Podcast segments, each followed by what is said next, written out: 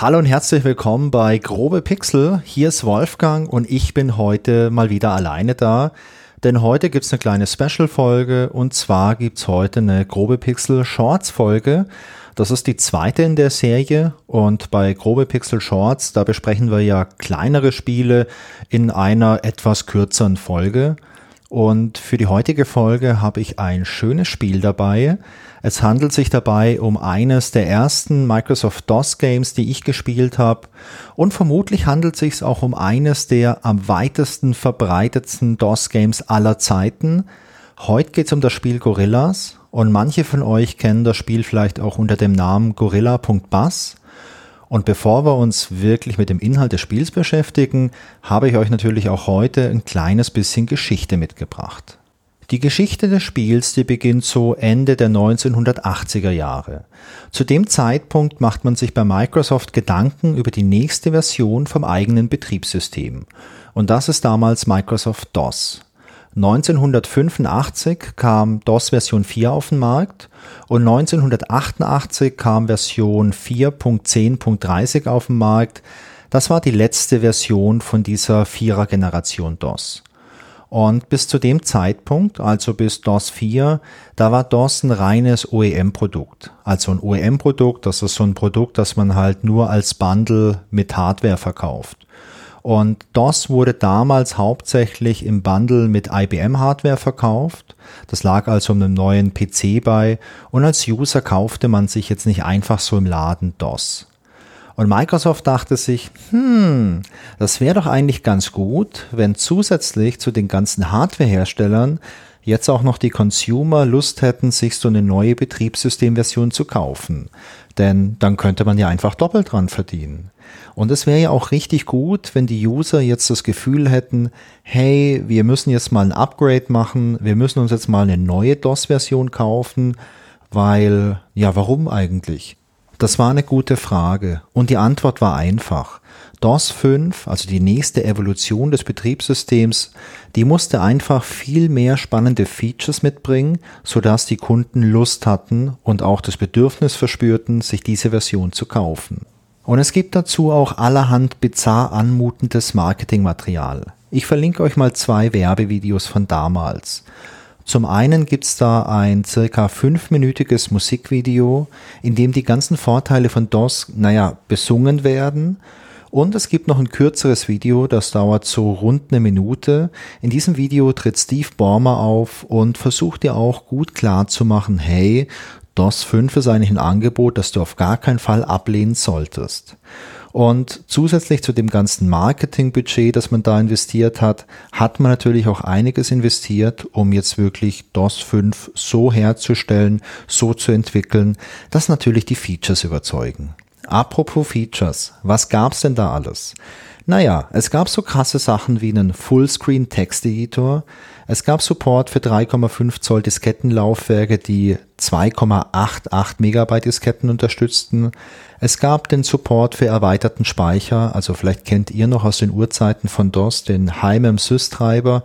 Ja, der war bei DOS 5 zuerst an Bord. Und eine weitere tolle Sache, die es jetzt gab, bei den meisten DOS-Befehlen konnte man sich jetzt eine kleine Hilfe anzeigen lassen, indem man den Parameter slash Fragezeichen verwendete. Also wie man es beispielsweise von Linux auch durch so eine Man-Page kennt. Und ein weiteres krasses Ding, das bei DOS 5 dabei war, das war QBasic. QBasic stammte von QuickBasic ab. Das war quasi eine abgespeckte Version von QuickBasic. QuickBasic ist eine Programmiersprache und QuickBasic war zum damaligen Zeitpunkt wirklich gut, denn vor QuickBasic oder auch vor QBasic da gab es bei Microsoft DOS schon eine andere Basic-Variante und zwar das GW Basic. Und das war einfach nicht so leistungsfähig und auch von den ganzen Sprachfeatures nicht so fortgeschritten wie jetzt eben QBasic. Und es gab in QBasic halt so richtig krasse neue Sachen. Man brauchte beispielsweise keine Zeilennummern mehr. Falls ihr damals ein C64 hattet und falls ihr mit dem auch mal programmiert habt, dann kennt ihr sicherlich noch diese Zeilennummern. Jede Zeile von so einem Programm hatte eine eindeutige Nummer. Man hat beispielsweise mit Zeile Nummer 10 begonnen, die nächste Zeile war 20, dann 30, dann 40, dann 50 und so weiter. In der Praxis hat man solche Zehner-Schritte verwendet, damit einfach zwischendrin noch ein bisschen Platz war. Denn beim Programmieren passiert es natürlich, dass man fertig ist oder man denkt, man ist fertig mit seinem Programm und dann fällt einem ein, hm, ich habe was vergessen, ich muss noch was einfügen. Und wenn man diese ganzen Zeilen jetzt schon mit so einem Einserschritt durchnummeriert hat, also 1, 2, 3, 4, 5, dann muss man die ganze Nummerierung danach verändern, weil man kann zwischen 4 und 5 keine Zeile mehr einfügen, weil das halt immer eine ganze Zahl sein muss. Und ähm, das war halt so ein Feature oder das war so eine Eigenart vielleicht eher. Die gab es noch bei GW Basic und bei Quick Basic gab es das eigentlich nicht mehr. Und das war schon ziemlich cool. Und es gab noch ein paar andere schöne Sachen. Also es gab jetzt Funktionen, es gab Unterfunktionen. Und wenn man programmiert hat, dann war das schon ein ganz schön gutes Argument, um jetzt von GW Basic auf QBasic zu wechseln. Und diese ganzen schönen Features, die wollte man jetzt natürlich auch demonstrieren, denn für Microsoft war QBasic schon auch ja ein wichtiges Argument, um den Verkauf von DOS 5 zu fördern. Und wie demonstriert man jetzt diese ganzen coolen Features? Genau, man legt Beispielprogramme bei. Und bei DOS 5 gab es insgesamt vier solche Beispielprogramme. Und ich frage mich gerade, warum man diese marketingmäßig großartige Chance vergeudet hat und DOS 5 jetzt keine fünf Beispielprogramme beigelegt hat. Naja, wird man heute wahrscheinlich nicht mehr klären können. Das erste dieser Beispielprogramme war Money.bus und es handelte sich dabei um den QBasic Money Manager und das war ein einfaches Buchhaltungsprogramm.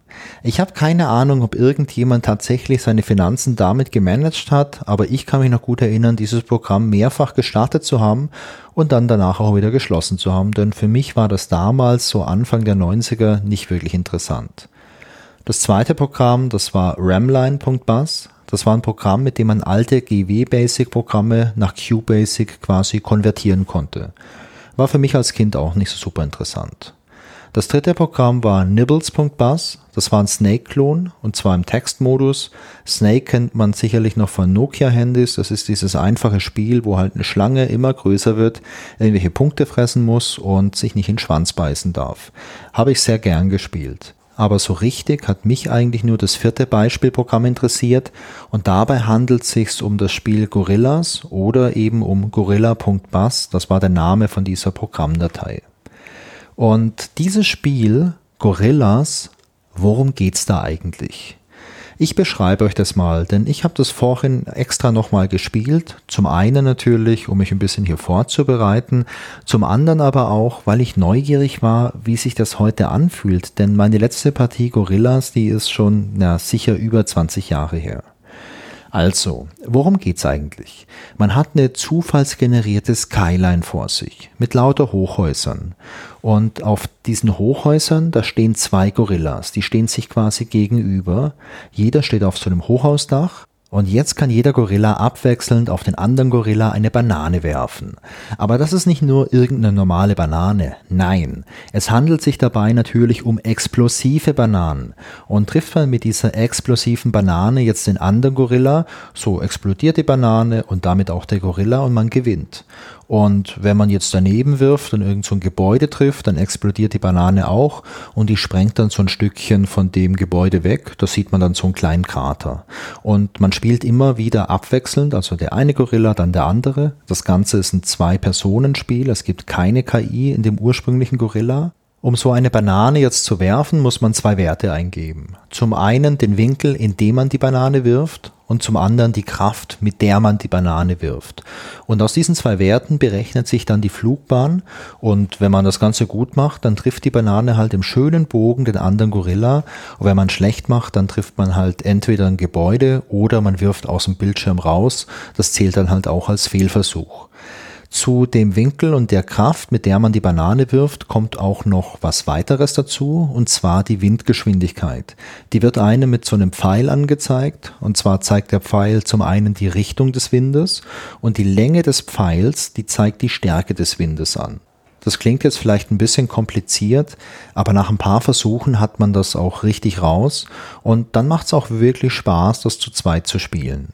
Und das ist noch nicht alles. Damit es nicht langweilig wird, kann man zu Beginn des Spiels auch noch die Gravitation der Spielwelt einstellen und je nachdem, was man da wirft, hat das Ganze natürlich auch nochmal einen Einfluss auf die Flugbahn und so kann man auch noch ein bisschen variieren und den Spielspaß noch ein bisschen verlängern. Falls euch dieses Spielprinzip jetzt bekannt vorkommt, dann ist das natürlich kein Wunder, denn es handelt sich dabei um das bekannte Spielprinzip von so einem Artillery Game, und benannt sind solche Artillery Games nach dem Apple II-Spiel Artillery von 1976 und bekannte Vertreter von dem Genre sind sicherlich Tank Wars von 1986 oder auch Ballerburg aus dem Jahr 1987 und vor allem Ballerburg habe ich auch sehr viel gespielt.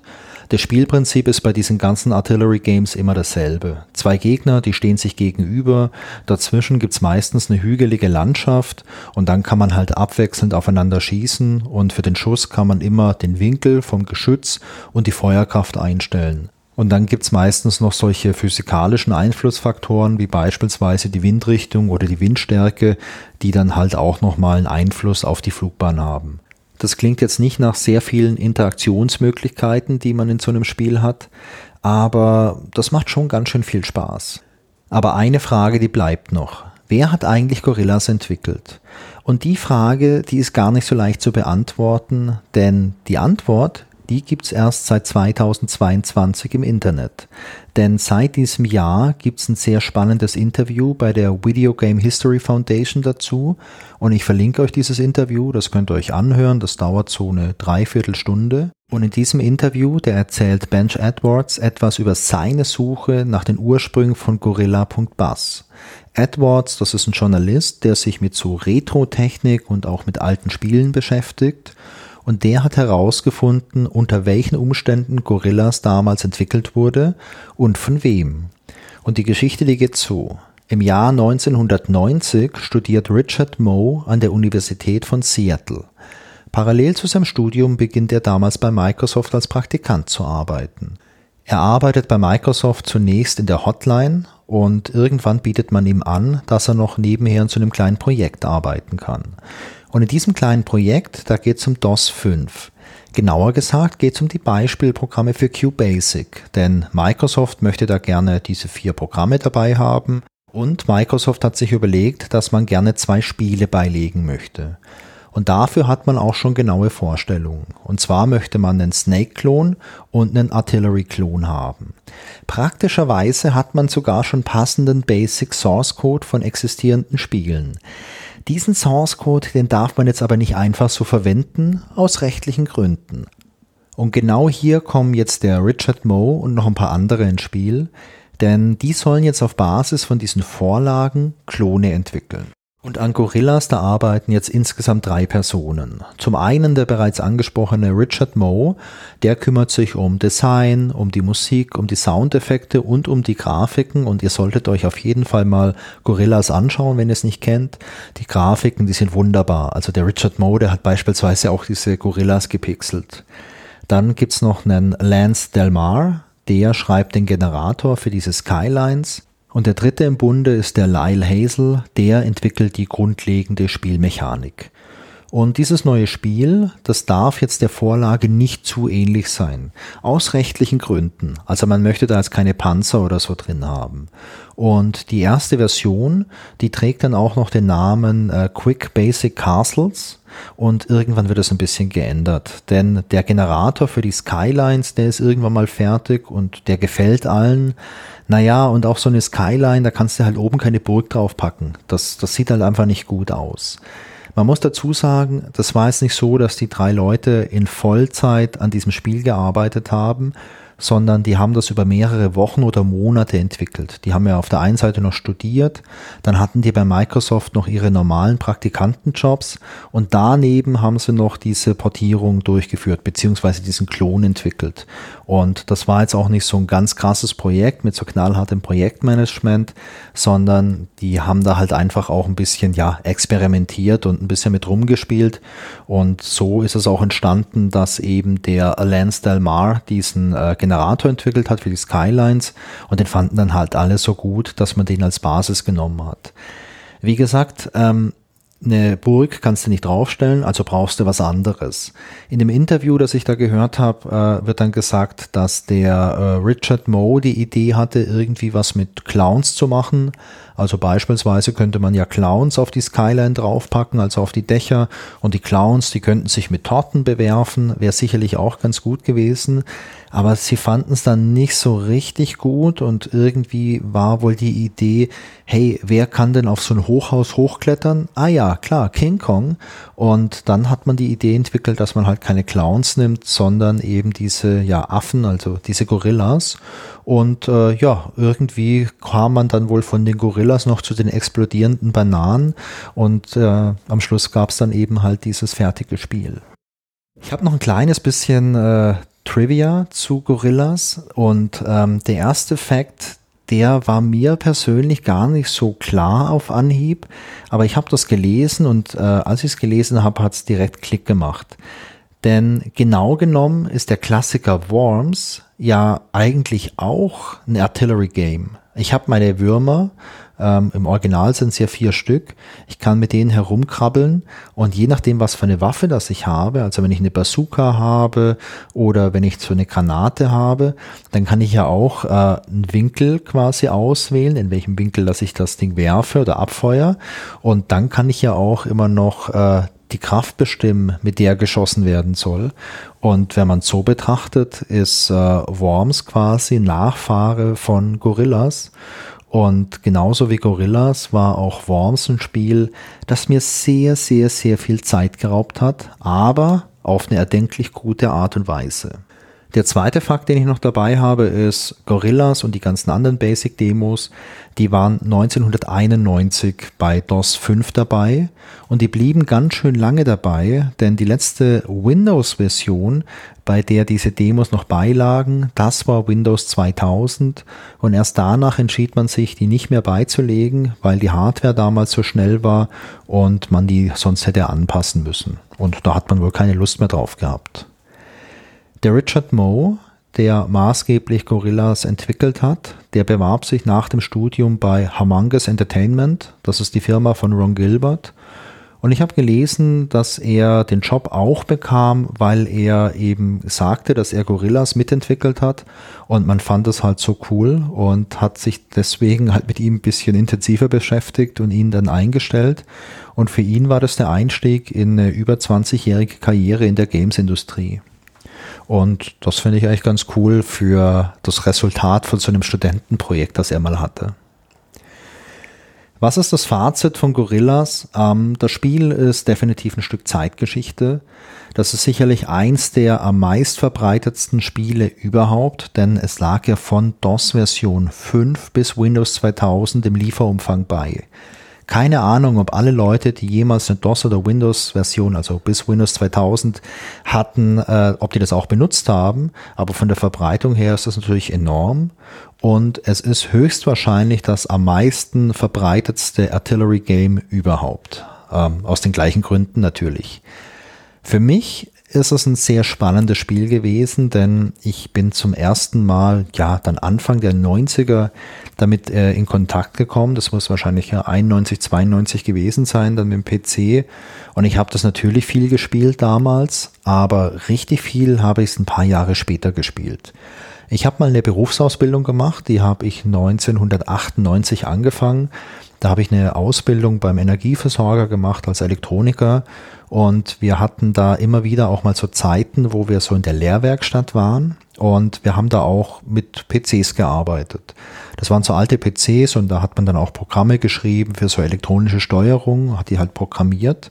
Und auf diesen alten PCs, da gab es natürlich keine Spiele außer Gorillas und das haben wir damals sehr, sehr viel mit den Kollegen gespielt. Also ich sag's mal so, da gab's schon Tage, an denen wurde relativ viel an den Gorilla-Skills gearbeitet und relativ wenig an den Inhalten der Ausbildung. Aber geschadet hat's mir am Ende natürlich nicht, denn ich war am Schluss so gut in Gorillas, dass ich mit jedem Schuss immer getroffen habe, und zwar zu 100 Prozent.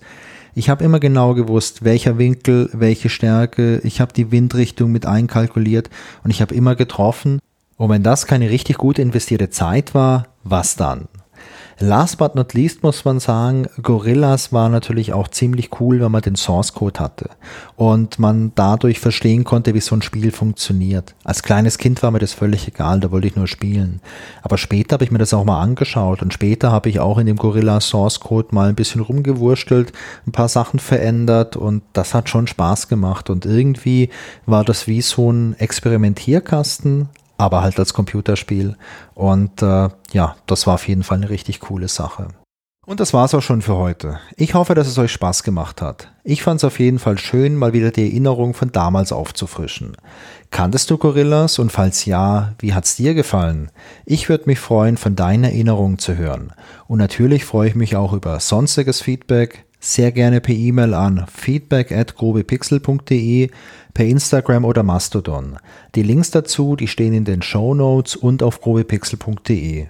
Ganz besonders freue ich mich über neue Leute auf unserem Discord. Den Link dazu gibt es natürlich auch in den Show Notes und auf unserer Website. Wenn dir der Podcast und unsere sonstigen Projekte gefallen, dann kannst du uns auch unterstützen. Zum Beispiel durch eine 5-Sterne-Bewertung bei Spotify oder bei Apple Podcasts oder durch ein Review bei Apple Podcasts. Wir freuen uns auch über Empfehlungen an deine Freunde oder wenn du uns beim Radio spielst. Also wenn du zufällig beim Radio arbeitest oder ganz krasse Hacker-Skills hast. Außerdem kannst du uns auch noch mit langweiligem Geld unterstützen. Dafür gibt's keine Sonderfolgen, aber es gibt eine limitierte Weihnachtskarte, also an Weihnachten, und einen Livestream von den Podcast-Aufnahmen. Und die Links dazu, die findest du auch in den Show Notes oder unter grobepixel.de slash support. Danke fürs Zuhören und bis zum nächsten Mal. Tschüss!